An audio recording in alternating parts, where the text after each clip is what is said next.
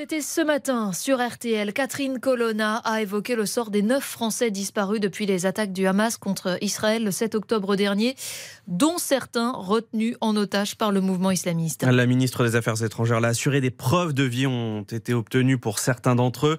Au total, Israël estime que 224 personnes sont aujourd'hui détenues par le Hamas, dont une majorité d'Israéliens.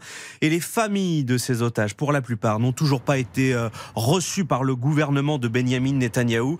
Perdent patience. Depuis plusieurs jours, elle manifeste devant le ministère de la Sécurité à Tel Aviv. On vous y retrouve, Morad Jabari. Ces familles réclament le retour de leurs proches. Oui, des centaines de manifestants qui font face au haut mur et barbelé du ministère de la Sécurité qui semble impénétrable avec comme unique slogan qui est aussi un, un cri du cœur pour ces familles. Ramenez-les à la maison maintenant. Ces larges lunettes de soleil sur le visage cachent sa tristesse. Tiziana colle des affichettes avec le portrait de sa sœur. Je n'ai plus de nouvelles de ma sœur depuis le Shabbat noir.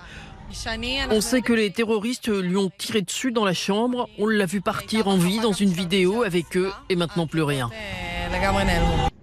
Des familles confrontées à une attente effroyable, mais aussi à un silence du gouvernement avec à sa tête Benjamin Netanyahou, principal responsable d'après ses familles. Et comme Tiziana, elle lui demande des comptes, au moins des réponses à leurs questions. L'armée et le gouvernement sont incapables d'aller chercher nos otages. J'ai l'impression qu'ils ont mieux à faire en ce moment, que ce n'est pas une priorité et ça me rend folle. Ils doivent négocier pour qu'on les retrouve en vie et ensuite faire la guerre.